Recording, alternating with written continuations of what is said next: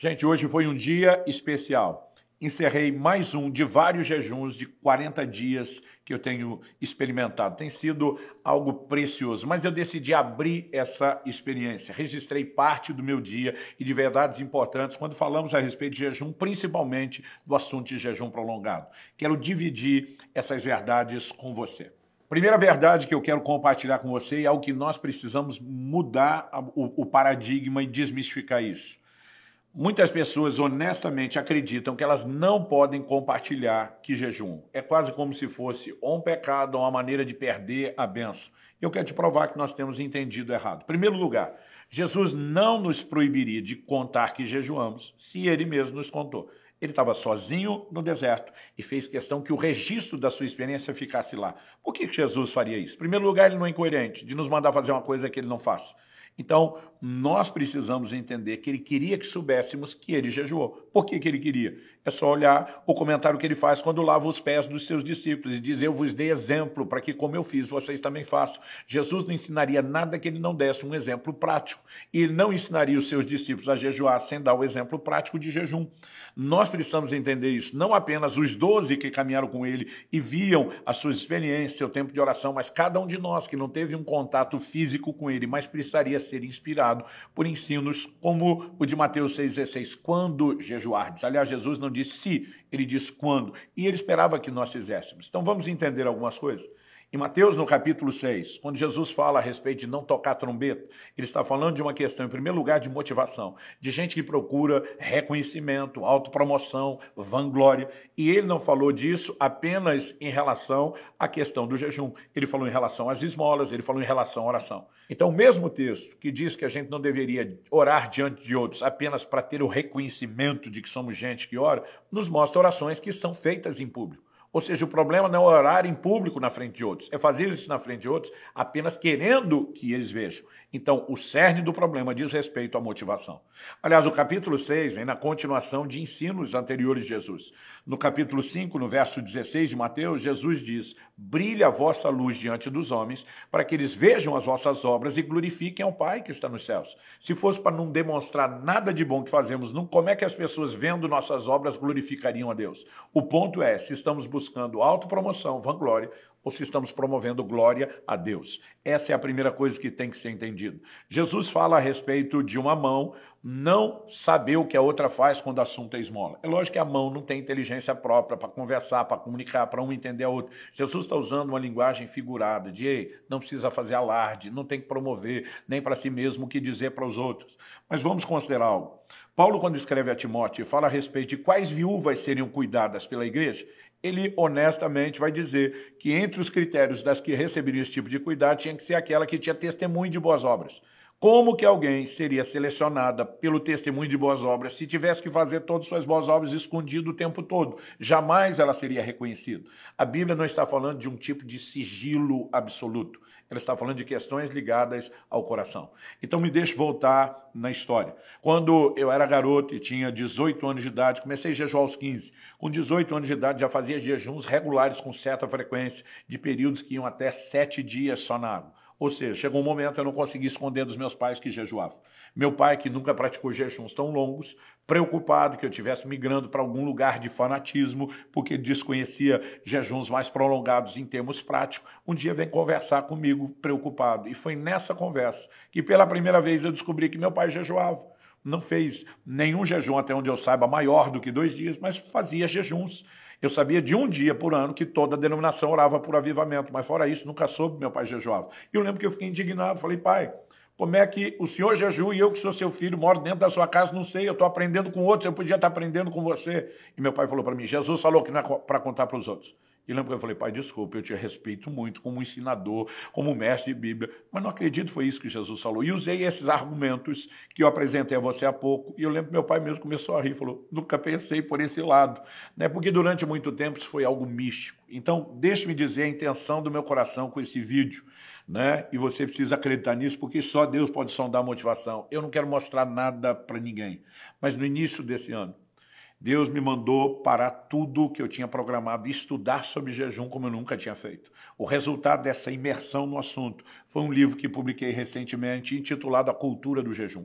Tudo que eu tinha escrito até então era um pequeno artigo, um estudo bíblico o básico do jejum ao longo da Bíblia. Mas no final desse período, onde eu não apenas estudei sobre o assunto, mas eu fiz isso em jejum. Eu escrevi um livro inteiro, do início ao fim, em jejum.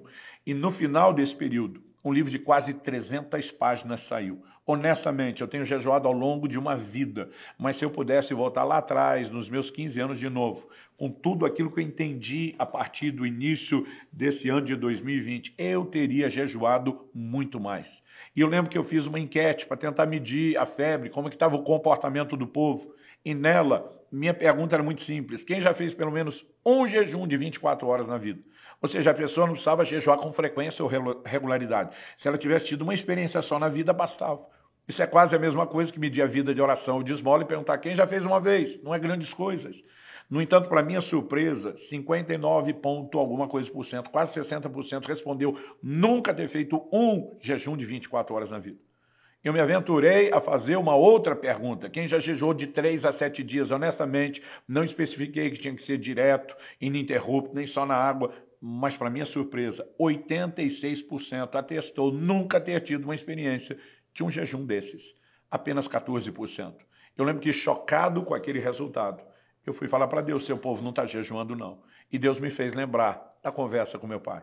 Ele me fez lembrar de quando, aos 18 anos, eu protestei. Falei, pai, quem não jejua não fala nada porque não faz. Quem jejua não fala porque acha que vai pecar e perder a benção. Como é que nós vamos aprender a fazer se ninguém nem ensina e nem inspira a gente na prática? E Deus me fez lembrar daquilo. E ele falou: meu coração, se você estivesse falando mais, ensinando mais sobre jejum, muito mais pessoas estariam desmistificando o assunto, podendo experimentá-lo de forma prática. E no início desse ano eu fiz uma promessa a Deus eu te prometo que eu não apenas vou jejuar como eu nunca fiz antes, mas que eu vou falar mais sobre o assunto porque nós precisamos inspirar as pessoas.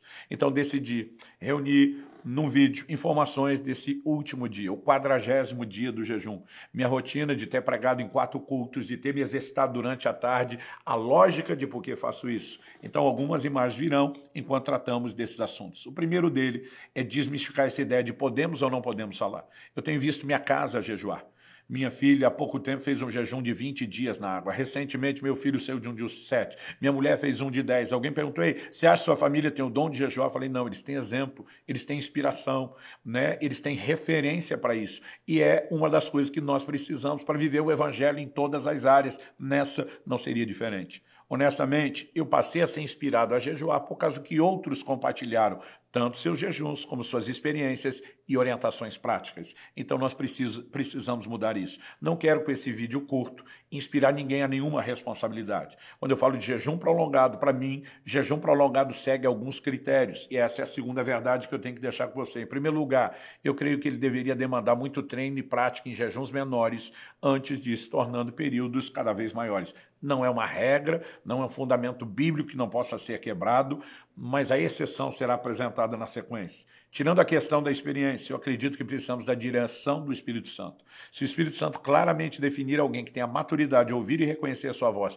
adicar um jejum prolongado, eu não posso questionar. Esses dias, um pastor amigo meu, que nunca teve experiência de jejuns muito prolongados, começou direto com um jejum de 40 dias, embora ele procurou se informar muito e ter um certo nível de acompanhamento. E para mim, um terceiro ingrediente que não é uma exigência bíblica, é uma maneira de me proteger e proteger outros de atos de responsabilidade. Eu sempre faço jejuns prolongados, de 40 dias, foram quatro até agora, com acompanhamento médico, antes, durante e depois. Então, quero deixar essa palavra de advertência. Obviamente, o jejum prolongado não é uma coisa tão assustadora quanto parece até que você comece a praticá-lo. O que é que nós precisamos entender sobre a fisiologia do jejum? Quando vamos falar agora de jejuns prolongados. A Bíblia apresenta períodos de três dias, de sete dias, de 14, 21 e 40. Não quer dizer que esses são os únicos períodos que alguém possa jejuar. São os exemplos bíblicos. O que é que nós precisamos entender? Quando você pula uma refeição, seu corpo já começa a sentir um desconforto.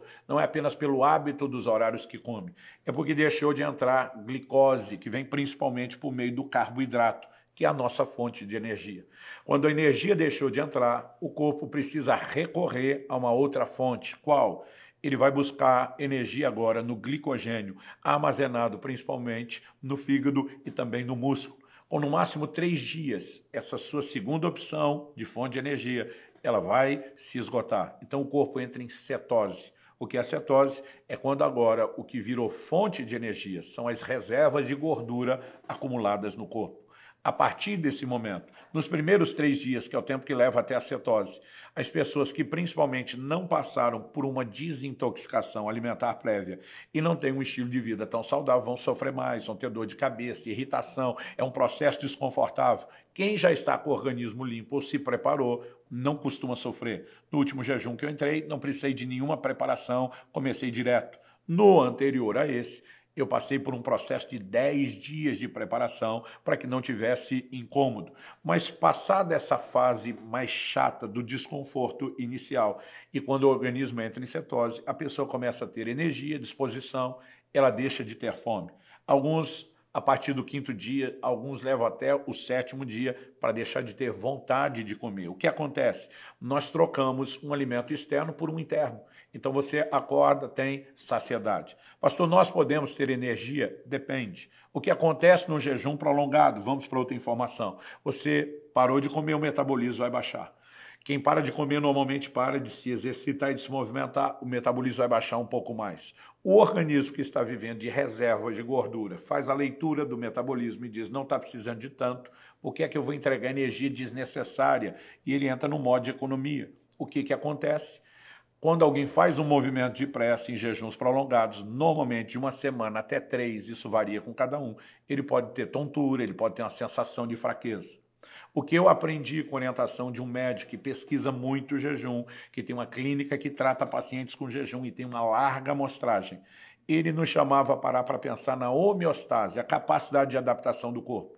Ele dizia, se você se exercitar numa base praticamente diária e seu corpo entender que precisa de energia, na adaptação, na homeostase, ele vai te entregar energia. Fiz isso no meu último jejum.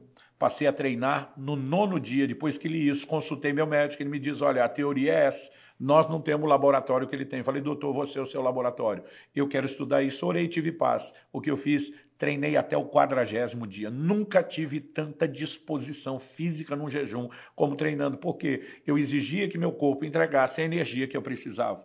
Isso me gerou outra solução. Não era apenas a energia que eu precisava de dia. Quem faz jejum prolongado normalmente tem insônia à noite, porque a irrigação sanguínea que não vai para a digestão, quando você come uma feijoada, né, um churrasco, normalmente você tem aquela indisposição, sono depois, porque toda a, a, a irrigação sanguínea está quase que concentrada ali, um grande volume, melhor dizendo, concentrado na digestão. Quando não tem a digestão, e você está num período de vários dias de jejum, a irrigação sanguínea vem para a cabeça. Então, é algo natural, não é espiritual é algo fisiológico, você fica criativo, você fica inspirado, a mente fica acelerada. É por isso que os gregos antigos, que não jejuavam com propósitos espirituais, diziam que clarificava a mente. Gente como Pitágoras exigia né, que os seus discípulos jejuassem antes dele ensiná-los. Mas a parte diferente é a percepção espiritual. Para aqueles que servem a Deus, estão debaixo da ação do Espírito Santo. Antes de treinar, eu tinha muita insônia. A partir do momento que passei a treinar, o treino me deu energia de dia, mas tinha um cansaço e uma qualidade de sono melhor à noite. Depois, é a minha segunda experiência de um jejum com treino, do início ao fim, com exercício físico. Eu nunca mais tive fraqueza, eu nunca mais tive tontura, eu nunca tive falta de energia ou disposição, mesmo em jejuns prolongados. E acredite, nunca mais tive insônia. Particularmente, eu acredito que é uma ferramenta que aqueles que vão fazer jejuns maiores precisam entender. Pastor, seus jejuns de 40 dias são só na água? Só na água o primeiro. A partir do meu segundo jejum, meu médico aconselhou: se você quiser introduzir uma bebida quente, como café ou chá, desde que não tenha açúcar, porque no açúcar vem a glicose, que te tira da cetose, que vai fazer com que você tenha fome. Então ele diz: essa parte do jejum fisiológico não pode ser quebrado. Se você não entender de Deus, como no primeiro, que tem que ser só água, no primeiro tomava água mineral, nunca quis tomar água de coco. Alguns preferem usar por causa do equilíbrio eletrolítico. Eu, particularmente, tenho medo, porque o coco, água de coco tem frutose. E eu não sei qual a quantidade que pode me quebrar a cetose. Então, eu, particularmente, não arrisco. Mas o jejum tem regras específicas. Eu sempre digo para as pessoas: meu jejum, minhas regras. A menos que o Espírito Santo te dirija, você tem liberdade. Tem gente que faz o jejum parcial, como o de Daniel. É, se alguém fizer um, su, um, um jejum de 40 dias só com suco deixou de ser jejum? Não. Não será o jejum normal. Provavelmente, havendo consumo de algum tipo de glicose, a pessoa não estará em cetose, então ela pode ter fome todos os dias, acaba muitas vezes o que parece mais fácil acaba se tornando mais difícil. Mas a partir do meu segundo jejum, meu médico sugeriu, se quiser tome café ou chá, desde que sem açúcar, e ele me orientou, faça um teste bebendo misoshiro, o caldo da soja fermentada que os japoneses tomam muito. Eu brinco que aquilo é água suja, uma aguinha salgada. Né? Ele tem, uma caneca tem em torno de 30 e poucas calorias, menos de uma grama de fibra alimentar e menos de uma ou quase nada mais do que uma, dependendo da medida de cada caneca da pessoa, de carboidrato. Ou seja, fisiologicamente não quebra seu jejum, mas o sal, o sódio, ele pode te dar um ânimo, um up, por causa da questão do equilíbrio eletrolítico. Então, a partir do meu segundo jejum, eu tomei uma decisão, a menos que Deus me dê uma palavra de ser só na água, eu posso tomar café, eu posso tomar chá. Honestamente, com o tempo, meu paladar, embora o café seja das minhas bebidas prediletas, sempre sem açúcar, mesmo quando não estou jejuando, durante o jejum ele acaba ficando muito forte, então já não consigo tomar tanto. Mas o misoshiro eu tenho feito uso. No meu terceiro jejum, foi praticamente uma base regular diária. No último, eu não tomava sempre, porque meu médico me deu uma reposição de sais. Ele mandou né, manipular e balancear tudo aquilo que eu precisava. Então, muitas vezes eu punha aquilo na água, bebia e não dependia tanto do misoshiro. Não importa se o jejum de 40 dias acontece só na água, se ele tem ingestão de chá, café e misoshiro. Sempre a minha perda de peso varia de 17 a 19 quilos. É a minha experiência. Tive um jejum, o primeiro só na água, onde eu perdi 16. Porque eu fiz ele depois de uma dieta muito rígida de preparação, onde eu já tinha perdido 17 quilos antes de começar. Mas eu quero dizer que fisiologicamente, espiritualmente, não há tanta mudança. Nós temos formas e maneiras. Alguém sentiu de Deus, vai passar os 40 dias trancado? Ótimo. Desde a primeira vez, Deus me chamou para jejuns, onde eu não podia parar minha agenda de pregação. É a quarta vez onde eu prego quase todos os dias. No primeiro jejum eu contei 46 ministrações. Né? No terceiro jejum, no início de 2022, eu treinei 28 vezes. Estou falando de treino pesado na academia e não só não baixei a carga, como muitas vezes aumentei e ainda às vezes acrescentava até mesmo, além de uma hora, uma hora e pouco de treino, mais uma hora de cardio. E eu estou falando dessas coisas porque nós precisamos mudar a maneira de pensar, parar de ter tanto medo. Pastor, resultado final. Meu médico pediu, na última experiência, 60 tipos diferentes de exame de sangue, todos eles apontaram numa única direção. Ele me acompanha desde 2014, eu nunca tive resultados tão saudáveis em relação ao meu corpo, né? a, minha, a minha saúde, obviamente, como os depois do jejum. Então, se uma pessoa não tem um problema né, específico de saúde, onde os médicos digam, olha, é melhor não fazer a prática do jejum, contínua ao longo desse ano. Nós estamos no início de setembro, enquanto eu gravo. Eu devo ter jantado seis ou sete vezes no máximo, porque eu tenho praticado muito jejum intermitente nos intervalos. E sabe, são impressionantes os resultados. Não falo isso tudo para te inspirar nenhuma loucura, um jejum prolongado, mas a começar a procurar se informar. Você pode ler meu livro A Cultura do Jejum, você pode assistir o curso que eu gravei. Cada um dos 12 capítulos virou uma aula, são 12 aulas. Tenho no final, como apêndice, como anexo, várias entrevistas feitas com o Dr. Aldrin Marshall, o médico que tem me acompanhado. Eu quero te encorajar a se informar e começar a praticar de forma lenta, sábia, paulatina, progressiva, algo que Deus quer restaurar. Eu creio que Deus quer restaurar a cultura do jejum, não só na igreja brasileira, no mundo, mas eu creio que o Brasil será chamado a um lugar de uma entrega impressionante. Eu tenho dezenas e dezenas de amigos que têm feito jejuns de 40 dias. Deus está multiplicando aos poucos algo que muita gente não toma conhecimento, mas é uma prática que está crescendo. E eu acredito que algo extraordinário está para acontecer no tempo do fim. Recomendo muito livros como da Valnice, Milhomens, O Jejum e a Redenção no Brasil, livros como do Marré Chávida, publicado pela editora Vida, O Poder Secreto do Jejum e da Oração, foi o livro que mais me pilhou aos jejuns prolongados. Ou seja, nós temos muito material e informação para que a gente processe, para que a gente comece a mudar a maneira de pensar e de agir. Encerro esse vídeo encorajando você a ir além do que você já foi. Se nunca jejuou, Comece o seu primeiro jejum. Meu primeiro jejum foi pular uma refeição. Depois eu pulei duas, depois três, depois um dia, depois dois dias. Não necessariamente um atrás do outro. Às vezes, depois da prática de várias vezes o mesmo período, é que eu ia aumentando lentamente. E durante três décadas e meia, eu evolui de um jejum de uma refeição a jejuns regulares de 40 dias. Não quer dizer que eu só faça esses, mas esses têm se tornado presentes e marcantes. Não falo muito das minhas experiências com Deus, que têm sido extraordinárias, porque não quero te inspirar a tentar ter a minha experiência. A experiência que eu tenho no jejum não repete na outra. Cada jejum é único, é singular. Eu tenho tentado usar apenas o, a oportunidade de trazer o um ensino bíblico e explicações de ordem fisiológica que ajudem a melhorar a prática de cada um. Suas experiências, elas virão à medida que você pratica e elas serão um ingrediente a mais. Elas não deveriam ser a nossa motivação. A motivação é buscar a Deus. As experiências são efeitos colaterais, são mera consequência. Que Deus possa inspirar, fortalecer o seu coração através desse, né, dessa experiência que eu decidi compartilhar com você e desses insights principais a respeito do jejum.